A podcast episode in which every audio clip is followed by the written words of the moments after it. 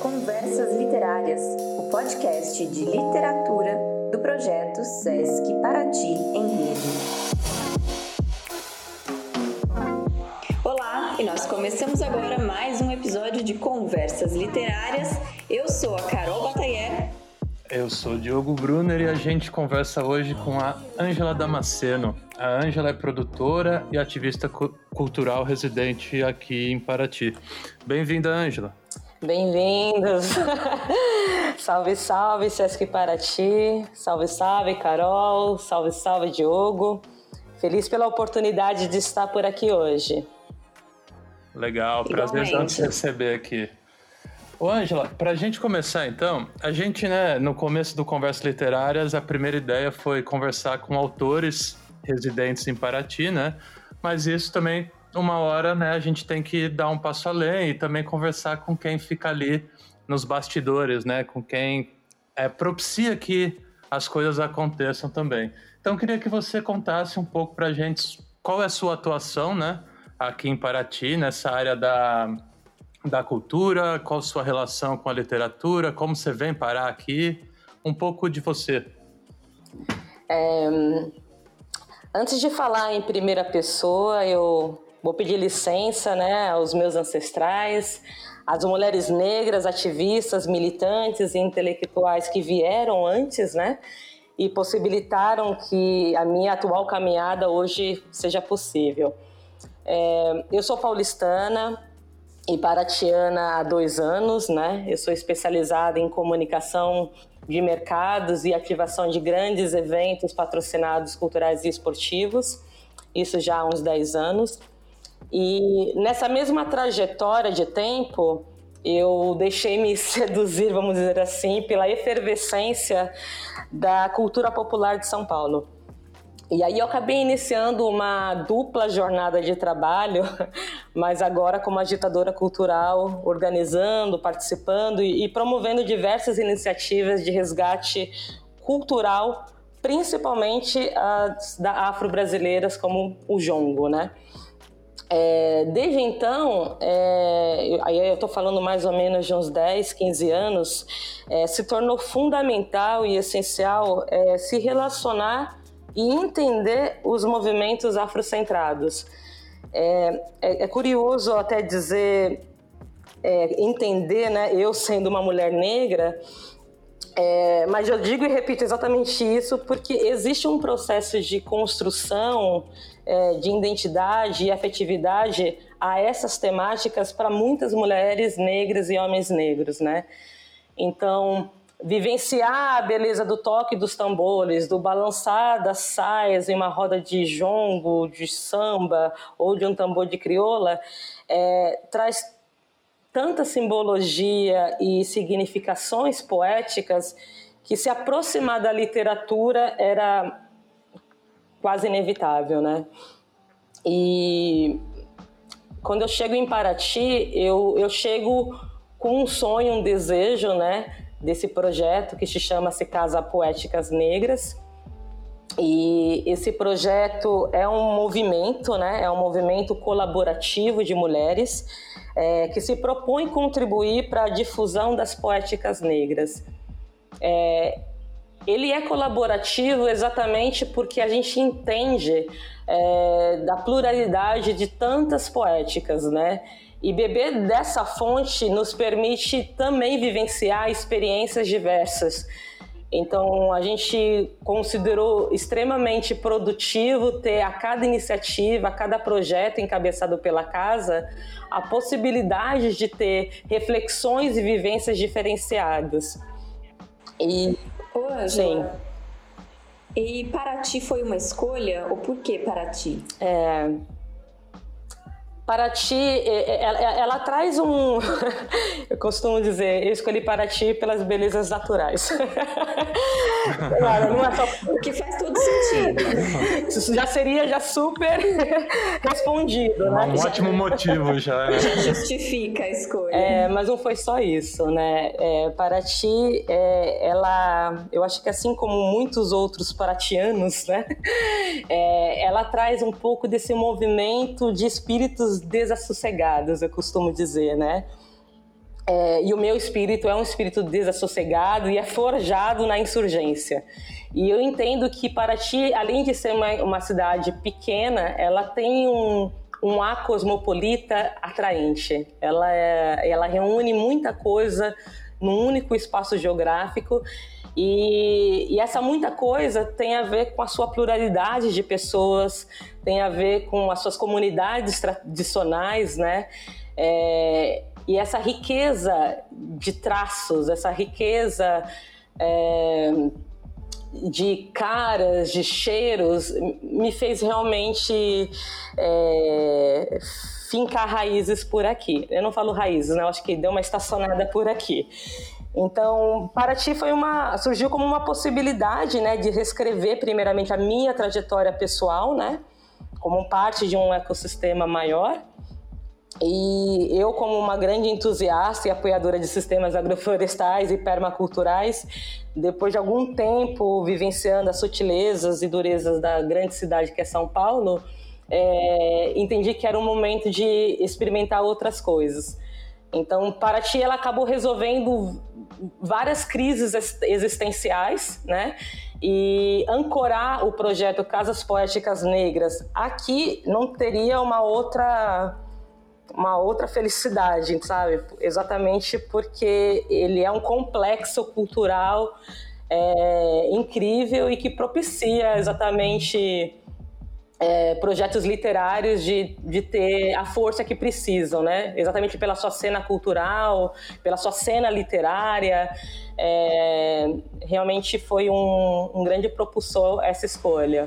É, já falando do projeto, eu queria que você contasse um pouco mais sobre como funciona, qual é a proposta. Certo.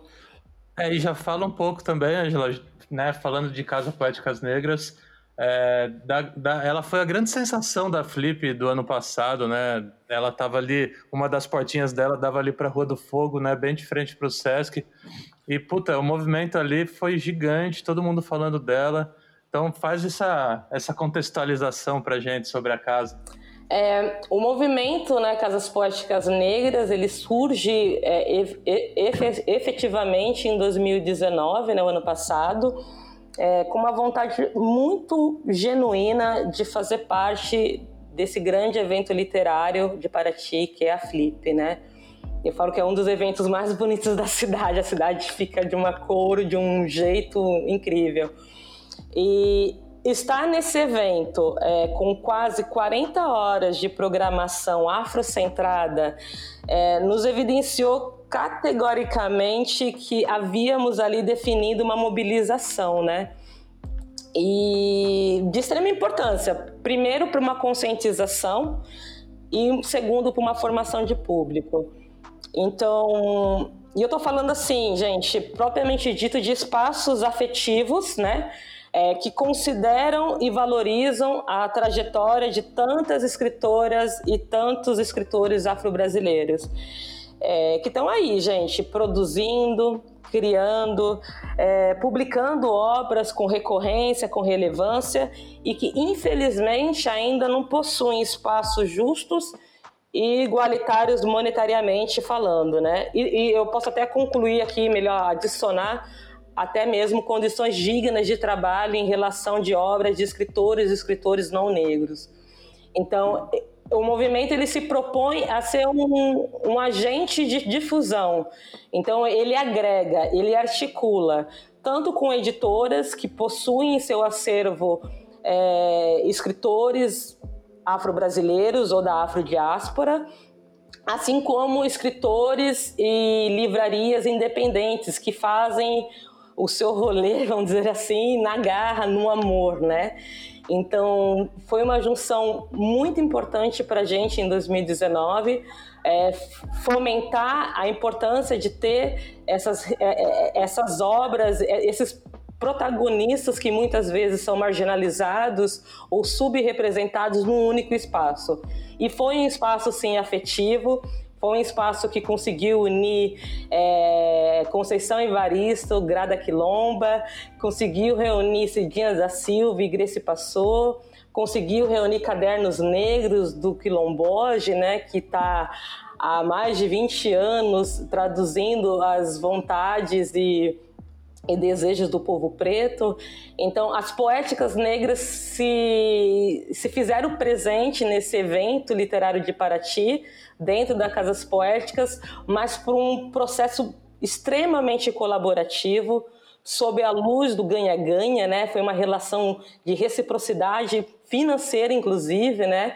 É, a gente se ancora muito no trabalho das casas poéticas é, em trabalhos colaborativos, como o Dragon Dreaming, né? Então a gente acredita que relações precisam ser ressignificadas e principalmente relações financeiras.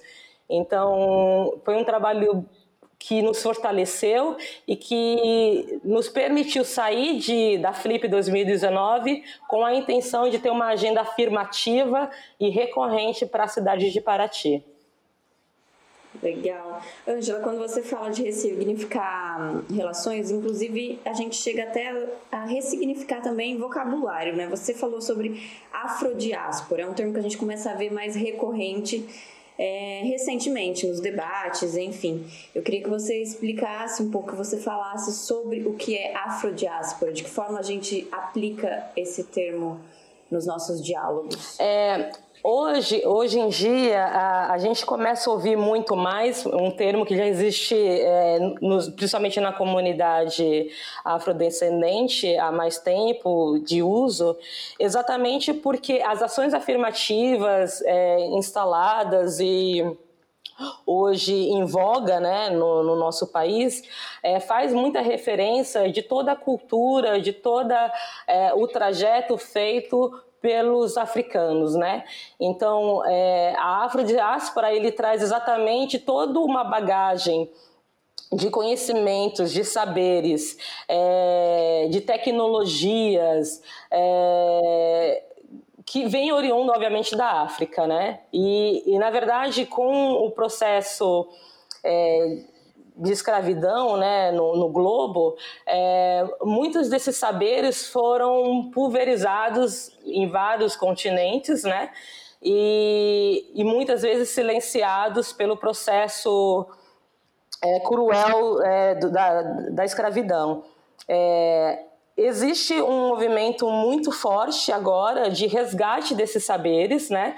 Que são saberes que transitam de engenharia, de medicina, de literatura, tecnologia, é, que estão sendo resgatados pela comunidade, pelo movimento negro hoje no Brasil e também no mundo, exatamente por valorizar essas fontes de conhecimento que foram desprezadas, invisibilizadas e negligenciadas. Em 1948, quando começaram a demolir as casas térreas para construir os edifícios, nós, os pobres que residíamos nas habitações coletivas, fomos despejados e ficamos residindo debaixo das pontes. É por isso que eu denomino que a favela é o quarto de despejo de uma cidade. Nós, os pobres, somos os trastes velhos. As crianças ricas brincam nos jardins com seus brinquedos prediletos. E as crianças pobres acompanham as mães a pedir esmolas pela rua. Que desigualdades trágicas!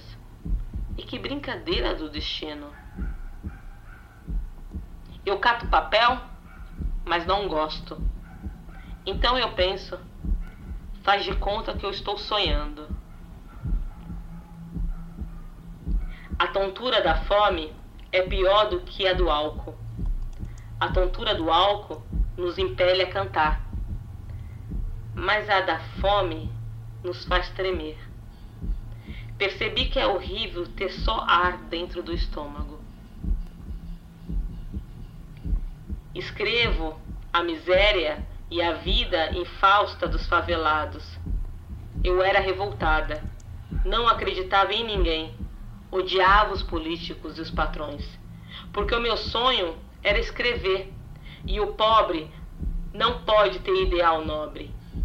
Eu sabia que eu ia angariar inimigos, pois ninguém está habituado a esse tipo de literatura. Seja o que Deus quiser. eu escrevi a realidade. Quarto de despejo, Carolina Maria de Jesus.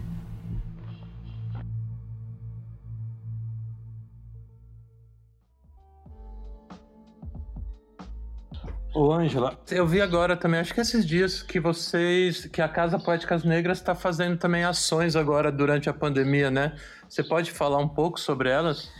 É, a gente iniciou 2020, né, Diogo, com uma grande vontade de se fazer presente aqui em Paraty, né? De constituir uma história de relevância, de recorrência, né?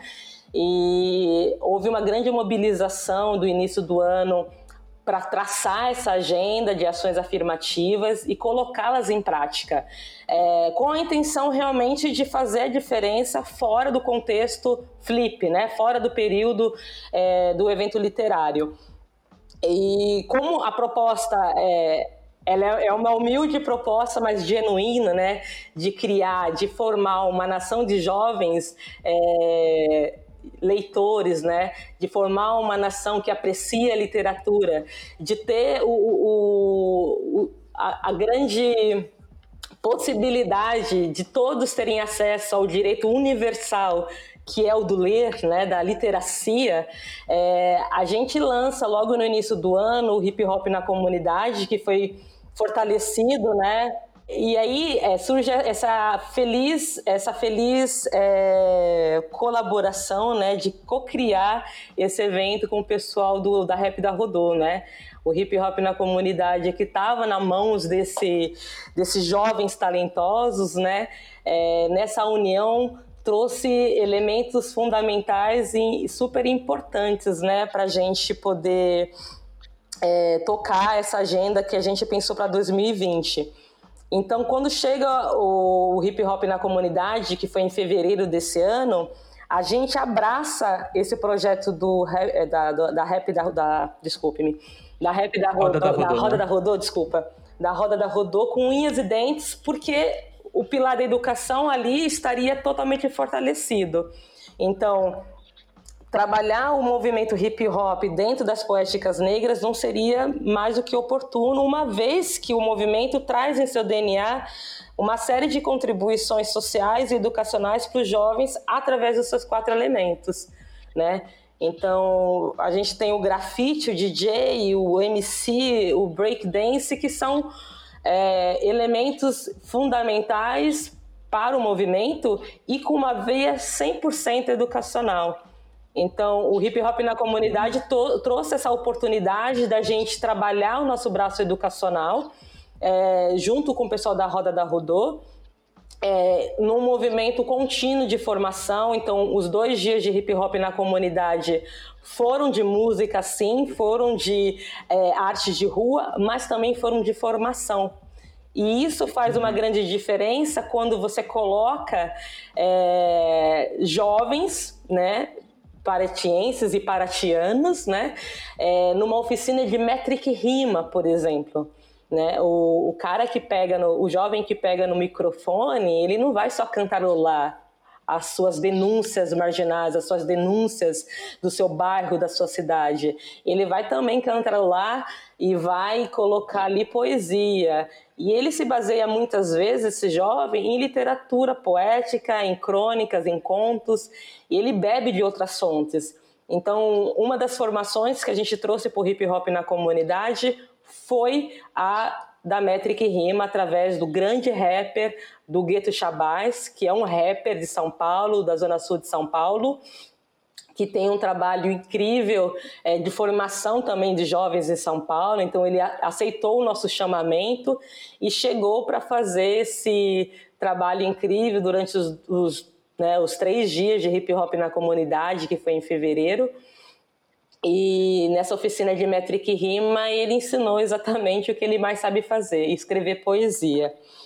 E, uhum. e, aí, nesse processo dessa agenda né, viva, orgânica, é, a gente sai fortalecidos desse primeiro hip hop na comunidade, né? E começa a pensar em outras atividades de fomento da literatura, de fomento do jovem, é, e trabalhando fortemente nos nossos quatro pilares de atuação. né? Que é educação, que é juventude, que é o direito da mulher e que é o racismo religioso. Quando chega-nos a uhum. pandemia, e que nos atropela, atropela uma agenda linda, maravilhosa de 12 meses. É, as, as agendas foram atropeladas, né, como um todo. E como tem sido nesse momento? Foi um baque, viu, Carol? Foi um baque, foi difícil encarar a pandemia do jeito que ela chegou, né? Porque foi uma forma muito violenta. É, até então ouvia-se notícias, né? Mas até então é, está em confinamento ou distanciamento ou isolamento, como qualquer né, as formas que estão sendo faladas, é, desestabilizou o movimento no sentido do e agora? A gente é do toque, né? A gente é do olhar, a gente é do corpo a corpo. Como migrar tudo que a gente pensou, idealizou para o digital, né? É, uma vez que o livro propriamente dito, né? É, é isso, né? É o toque, né? É o sentir, né? E a gente teve que entrar para dentro, primeiramente, é, entender individualmente como cada um estava percebendo esse momento. É, e teve realmente grandes é, transformações individualmente dentro do movimento, porque cada um recebeu o distanciamento de uma forma, né? Umas se isolaram, outras foram mais para fora.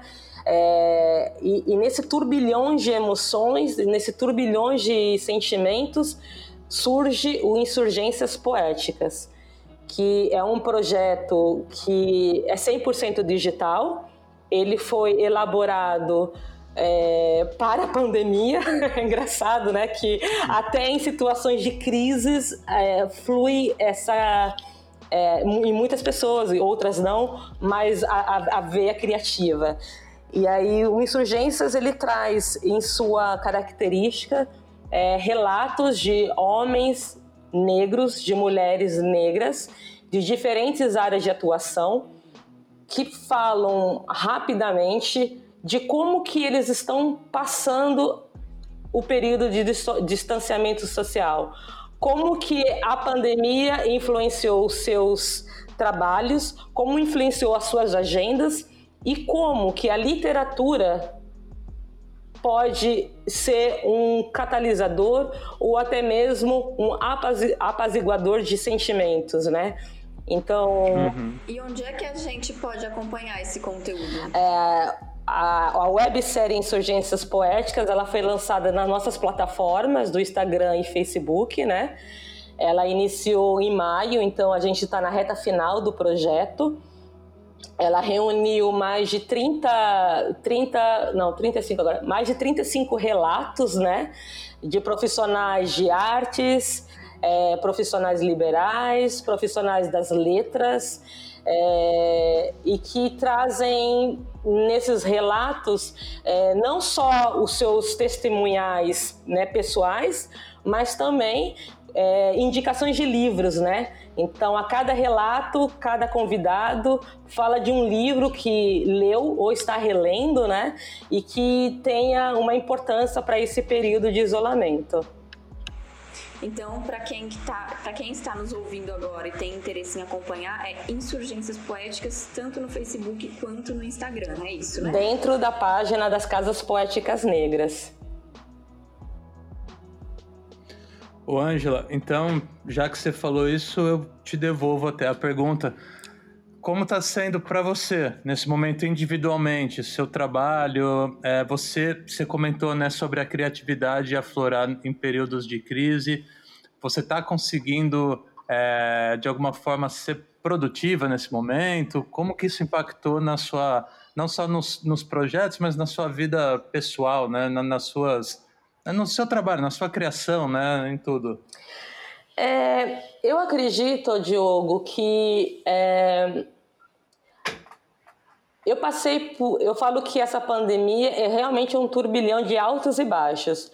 Eu tenho muitos períodos de baixos e aí eu me entrego, eu me entrego a esse baixo, literalmente. Então é, eu enluto várias coisas e esse sentimento de enluto, de enluto, né, de estar enlutada, eu vivo ele na sua totalidade.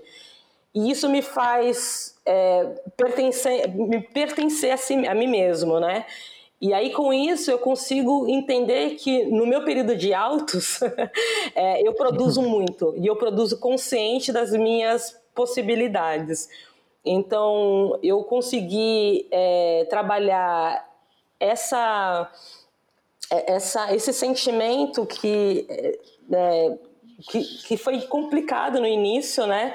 De, de, estar isolado, de não poder me reunir com as meninas do movimento, de não poder trocar no olho no olho, eh, né? Exatamente porque para mim faz diferença, é algo que eu valorizo, né?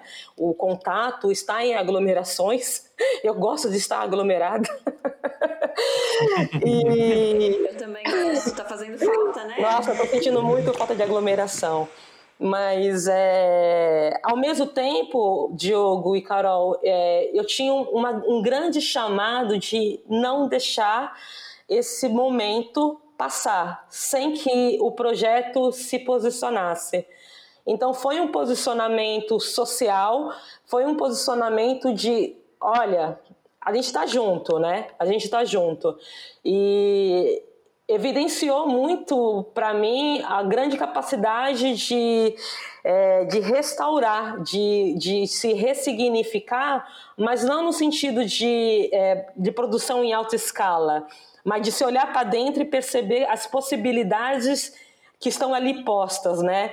Então, eu me recriei de uma forma muito, muito positiva eu estou feliz com o meu resultado hoje, no dia 15 de junho, do que eu me tornei.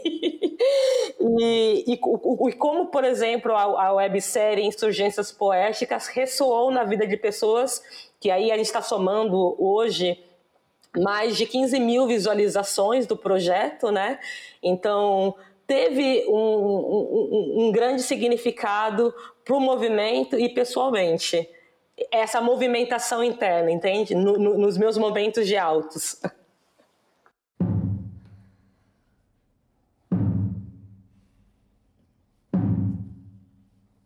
Mesmo que voltem às costas as minhas palavras de fogo, não pararei de gritar. Não pararei. Não pararei de gritar. Senhores, eu fui enviada ao mundo para protestar Mentiras europeias, nada, nada me fará calar.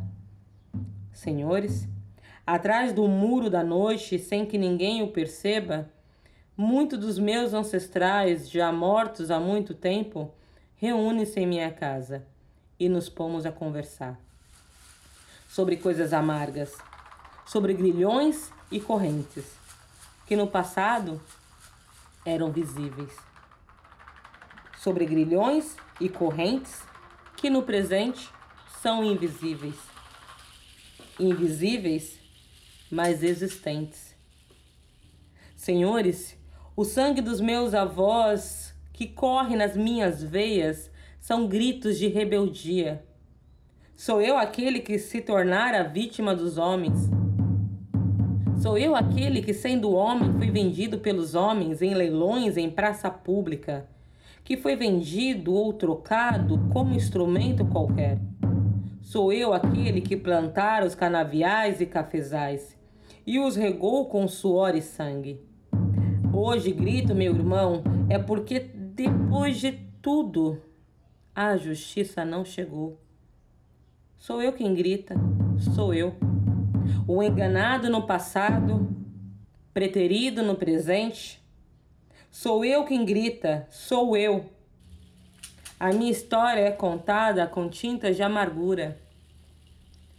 Um dia, sob ovações e rosas de alegria, jogaram-me de repente da prisão em que me achava para uma prisão mais ampla. Irmão, sou eu quem grita. Tenho mais necessidade de gritar que de respirar. Mas, irmão, Fica sabendo, piedade não é o que eu quero. Piedade não me interessa. Os fracos pedem piedade. Eu quero coisa melhor. Eu não quero mais viver no porão da sociedade. Não quero ser marginal. Quero entrar em toda parte. Quero ser bem recebido. Basta de humilhações. Minha alma já está cansada. Eu quero o sol que é de todos. Ou alcanço tudo o que eu quero, ou gritarei a noite inteira, como gritam os vulcões, como gritam os vendavais, como grita o mar. E nem a morte terá força para me fazer calar. O protesto 1982, do poeta Carlos Assunção. E nesse, e nesse momento de pandemia, o que é que você está hum, lendo ou ouvindo? Enfim, o que é que está ocupando o seu tempo artisticamente? É, eu comecei a ler é, um pouco sobre Angela Davis, né? Então, é uma, é uma literatura mais é, do pensamento mesmo, né, intelectual. É, eu, eu comprei a, a, coleção né, da Boitempo, da editora Boitempo ano passado, durante a Flip, né?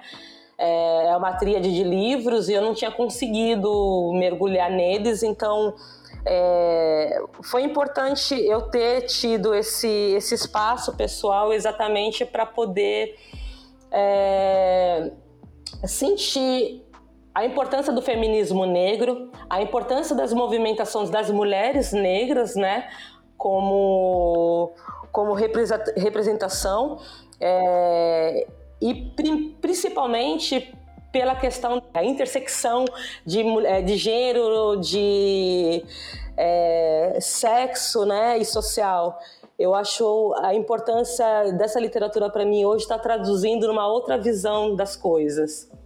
Ângela, para você, qual é a importância nesse momento, em junho de 2020, o feminismo negro? Qual é a relevância que ele toma agora? Nossa, Carol, eu eu acho que de forma geral é, ele vem exatamente para consolidar o que muitas mulheres negras vivenciam há muito tempo. Eu falo que eu sou feminista desde que eu nasci, porque eu vi minha mãe sendo uma multimulher, né? É, cozinhava, passava tudo e saía para trabalhar.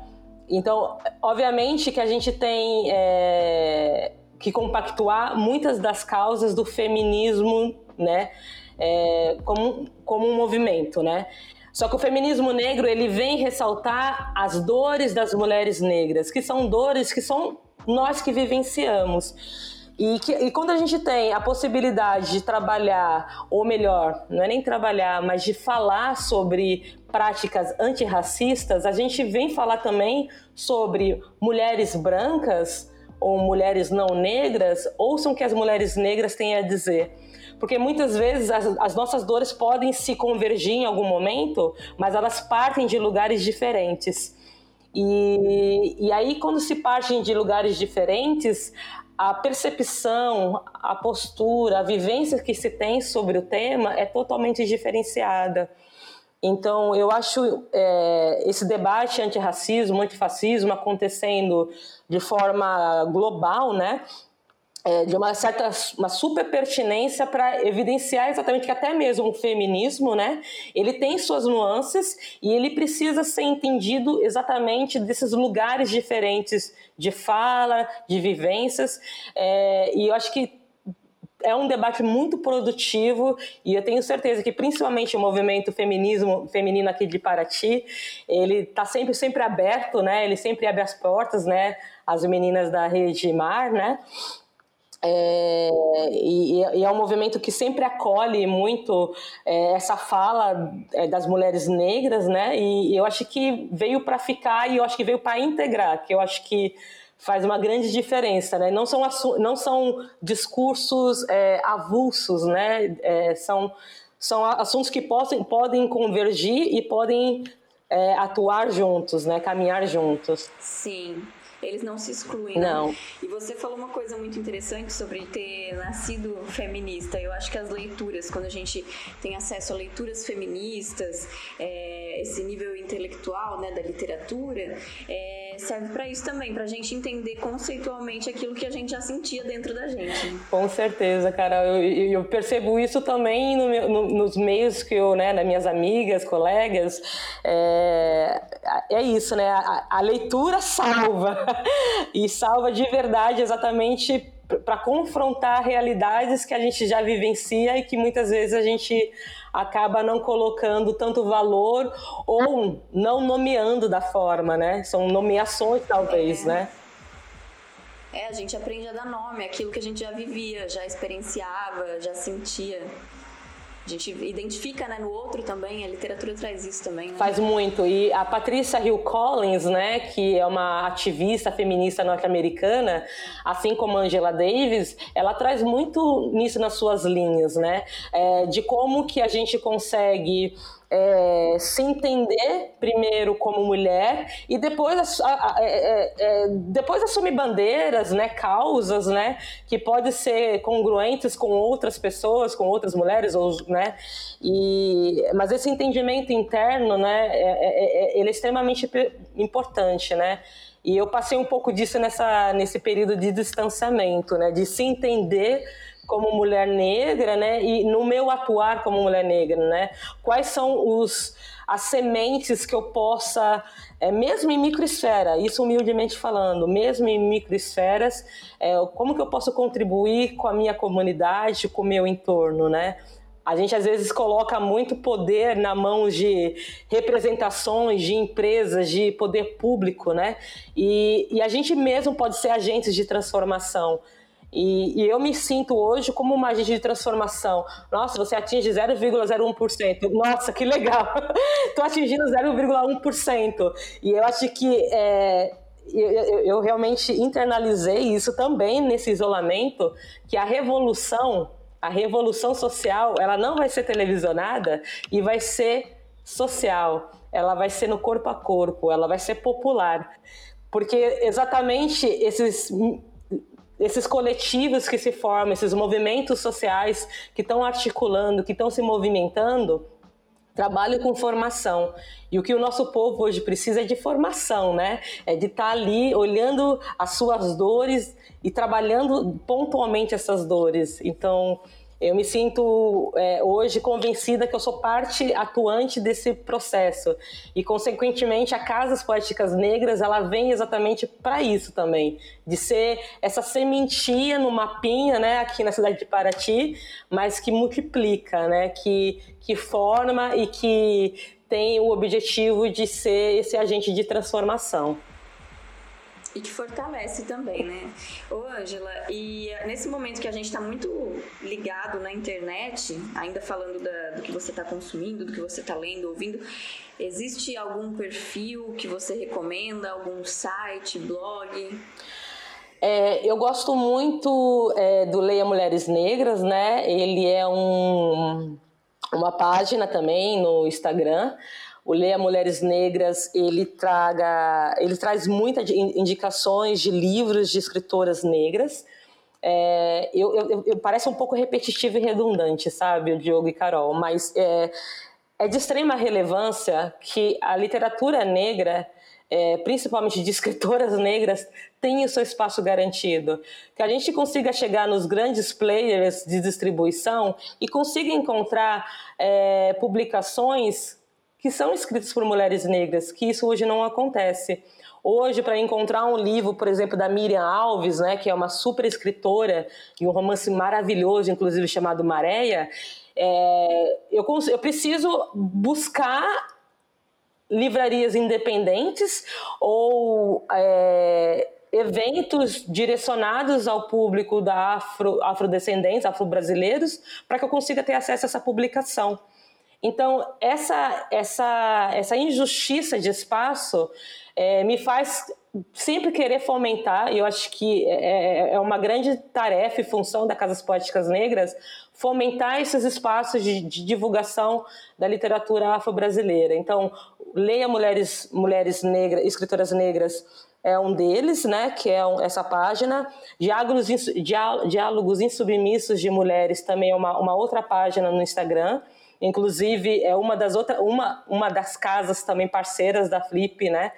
Que esteve na nossa rua o ano passado e também que faz um trabalho brilhante de divulgação é, da literatura, de trabalho, de publicações é, de afro-brasileiras. Ô, Ângela, falando em referências, então, você mandou para a gente né, usar no programa, que a gente sempre pede para o convidado é, mandar do, trechos gravados de dois textos de autoria própria ou de outros autores. Você mandou é, Maria Carolina de Jesus e você mandou Carlos de Assunção. Sim. Por que essas escolhas? Fala um pouco sobre eles. É, eu mandei o protesto né, do Carlos de Assunção porque eu acho que cabe muito nesse momento que a gente está vivendo, sabe? O protesto ele foi escrito é, há muito tempo, né? Então é um poema totalmente eu não vou dizer que foi vanguardista, mas atemporal, né? Porque todo o seu conteúdo ele é super, totalmente aplicável para os dias de hoje, né? Quando ele, ele se refere, né, principalmente à justiça que não chegou, né, Diogo? É, eu acho que é, um, é, é, uma, é, uma, é, um, é um sentimento que muitos é, mulheres e negros afro-brasileiros têm, né? Aquela justiça que não chegou, né? A gente saiu de uma de uma prisão menor, né, que era escravidão, e foi jogado numa maior, né, é, na rua do Desamparo. Eu acho que muitos passam por isso. Então, foi uma escolha exatamente porque a, a, população negra ainda no Brasil e no mundo sofre com os, re, os, re, os resquícios, né, da brutalidade do período escravocrata. E esses resquícios eles se traduzem na defasagem educacional, eles se traduzem é, na falta de, é, de negros e negras em posições de destaque, né? É, nas corporações, no ambiente político. Então, existe uma desigualdade social que o protesto traduz. Então, a escolha foi muito direcionada é, para esse fim, né? É, e eu gosto muito do Carlos Assunção exatamente porque ele é um senhor maravilhoso que nasceu em 1927 e com um pensamento muito atual. E a outra escolha, né, que foi o quarto de despejo, né, um trecho, né, do livro, é, foi realmente na celebração, né, dos 60 anos, né, dessa publicação da Carolina Maria, né? E é uma publicação é, majestrosa também, extremamente à frente do seu tempo, né? E que traduz também várias situações que a gente vivencia até hoje, né? É, inclusive, ela fala bastante sobre, é, vou até fiz até uma anotação sobre isso, né? É, que a, as favelas são os grandes quartos de despejos das cidades, né? E não tem nada mais verdadeiro e genuíno do que essa fala, né?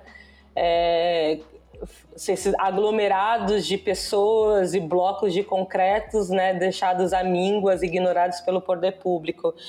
E esse ano, nesses 60 anos, né, da obra do Quarto de Despejo, é, inclusive a FLUP, né, que é a Festa Literária das Periferias, está uhum. fazendo um evento digital primoroso, né? Estou super feliz de acompanhar é, todas as publicações né, da Festa Literária das Periferias né, nas redes sociais e que está trazendo exatamente a celebração desse grande nome da literatura né, brasileira, é, que foi Maria é, Carolina Maria de Jesus, né? E, e essa escolha foi exatamente para isso. E você sabe que, aproveitando o ensejo, eu estava ouvindo até durante a FLUP a, a, arquiteta e urbanista carioca Tainá de Paula, né, falando né, do hashtag Fica em Casa, né? E ela falou uma coisa surpreendente, não surpreendente, mas muito interessante que é, é mas qual casa, né? A casa que inunda, a que está na beira do barranco, aqui, a casa que é compartilhada com zilhões de membros é, no compartimento de sala e cozinha, né? Qual casa? Então, existe aí toda uma, uma crise social né, por trás do Fique em Casa, que não é que foi evidenciada pela pandemia, mas que começou a se falar sobre, né? É, então... Uma das coisas mais mentirosas que se falou sobre essa pandemia é que ela, ela não escolhe classe social, né? Não escolhe... é, é, claro que escolhe, né? Escolhe. É, apesar de ser um vírus invisível, obviamente que a população em situação mais frágil está muito mais exposta ao vírus do que quem está é, enquartelado nas suas mansões, na, na, no sítio, né? E com certeza existe também uma questão realmente é, de se pensar, né? Ah, você está em casa, né? É, você pode se informar, pode fazer cursos de EAD, mas é, o cara não consegue acessar nem o próprio computador porque ele não tem o computador, né? É, ou não, ele não tem uhum. internet. então, é, talvez é, não é caiu a ficha, mas é, começa a se dis discutir exatamente esses abismos sociais que existem em nosso país, em nossa sociedade, que pode ser normatizado, né, quando você tem um teto confortável, né, quando você tem um acesso de internet qualificado e que não é a realidade de muitos e muitas brasileiras, né? Quando você tem um emprego que garante que você fique em casa em segurança, né? Outro detalhe, a questão financeira, né? Ficar em casa para comer o quê, né? comer bem. ô, ô, Angela, pegando essa... Pegando a esteira, é, como, como você está vendo, né, enquanto mulher negra, esse se é que dá para falar de recrudescimento, né, dessa insurgência é, do, do, Vidas Negras Importam, uma coisa que está assim é, num contexto mundial até, né, de protestos e tal. Como qual é a sua leitura desse momento? É, eu acho que as vidas negras elas importam de verdade quando houver um verdadeiro debate amplo eh, de políticas públicas, né? Eu acho que é, ele só é válido é, essa hashtag quando se começarem a debater em esferas que realmente façam mudanças na vida da população afro-brasileira, né? Em específico no Brasil. É, eu acho que essas ondas são importantes, sim, para dar um, um chacoalhão, mas elas não podem ficar somente em ondas, principalmente digitais. Elas precisam ganhar um outro corpo, né? E esse outro corpo, ela precisa ser traduzida em políticas de ações afirmativas. Né? A gente não pode viver, por exemplo, com cotas afirmativas o resto da vida. Né? Qual é o próximo passo depois das cotas das universidades? Né? É, a gente está falando agora de um cara que está formado. E aí ele entra no mercado de trabalho, ele vai ser um, um sênior pro resto da vida? Ele quer ser um gerente, ele quer ser um diretor, ele quer ser um CEO né? Então, essas políticas, elas precisam ter outros desdobramentos é, que possam revidenciar que realmente as vidas negras importam, né? E, e a gente só consegue ver isso quando houver uma, um reconhecimento dessa importância, quando a gente puder entrar numa livraria e encontrar a Miriam Alves na prateleira, junto com outros escritores não negros, né? A gente consegue ver isso quando a gente ligar a televisão e ver uma protagonista negra sendo uma advogada ou sendo alguma coisa que não seja subalterno, né? É, e, e, eu acho que é uma construção que, de debate mesmo, né? E debate sempre envolvendo é, movimentos sociais, sempre tendo a, a, a como que eu posso dizer tendo o, a, a, mobilização social como braço. Eu acho que é, é, isso de novo. A revolução vai ser feita por pessoas como a gente, né? Que está se mobilizando pelas associações de bairro, que está fazendo é, multiplicações de formações dentro de escolas, né? É, tirando nossos jovens da marginalidade, da subrepresentação tirando eles da zona de perigo, do crime, né? É, e eu acho que isso só vai ser possível quando houver essa ampliação e a conscientização do poder público sobre essas necessidades tão latentes. E é, como que você vê, assim, se é que dá para fazer algum tipo de prognóstico, né? Mas como, que você vê assim um, um, um, possível, uma possível volta da normalidade, entre aspas, né? Um, um mundo pós-pandemia. Você consegue ter algum tipo de esperança de que alguma coisa volte a, a fique melhor do que era? Como que você, como que você faz essa, esse exercício aí de pensar esse futuro? Eu, eu acredito num pós-pandemia é, não mais justo, mas mais combativo. Eu acho que existe uma grande tendência mundial em se questionar. Eu acho que as pessoas vão começar a se questionar, né?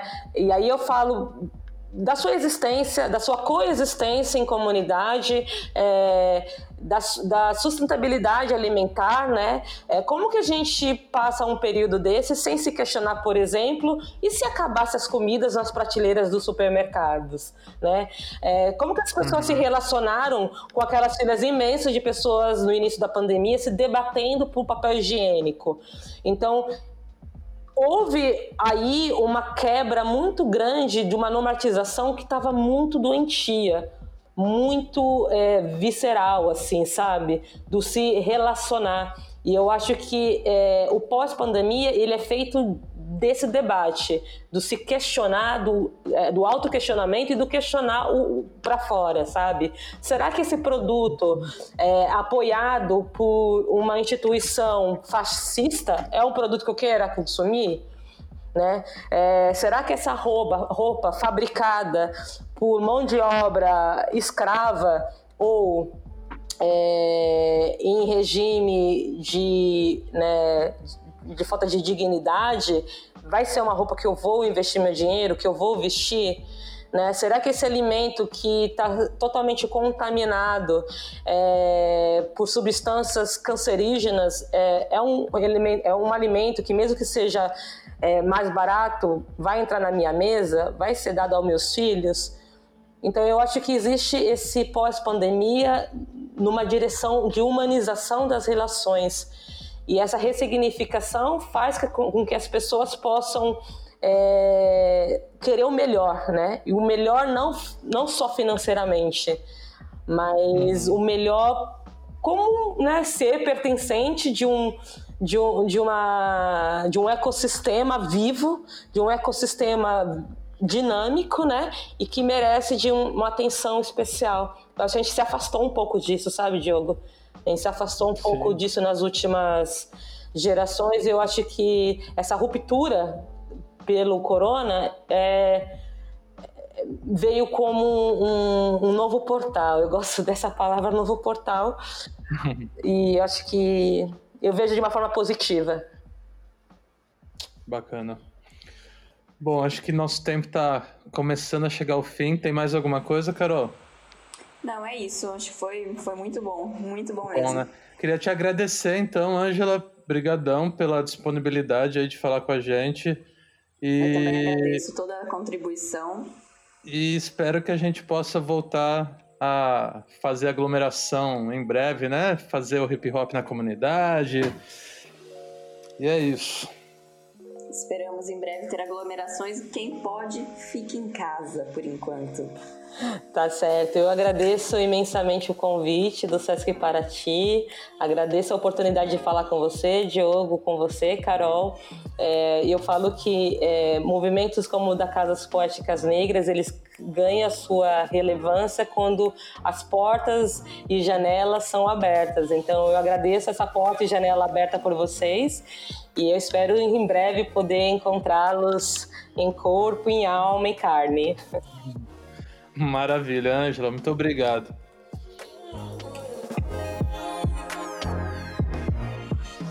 As portas e janelas estarão sempre abertas e este foi mais um Conversas Literárias, podcast de literatura do projeto Sesc Paraty em Rede. Nós temos sempre novos episódios às terças-feiras. Até a próxima!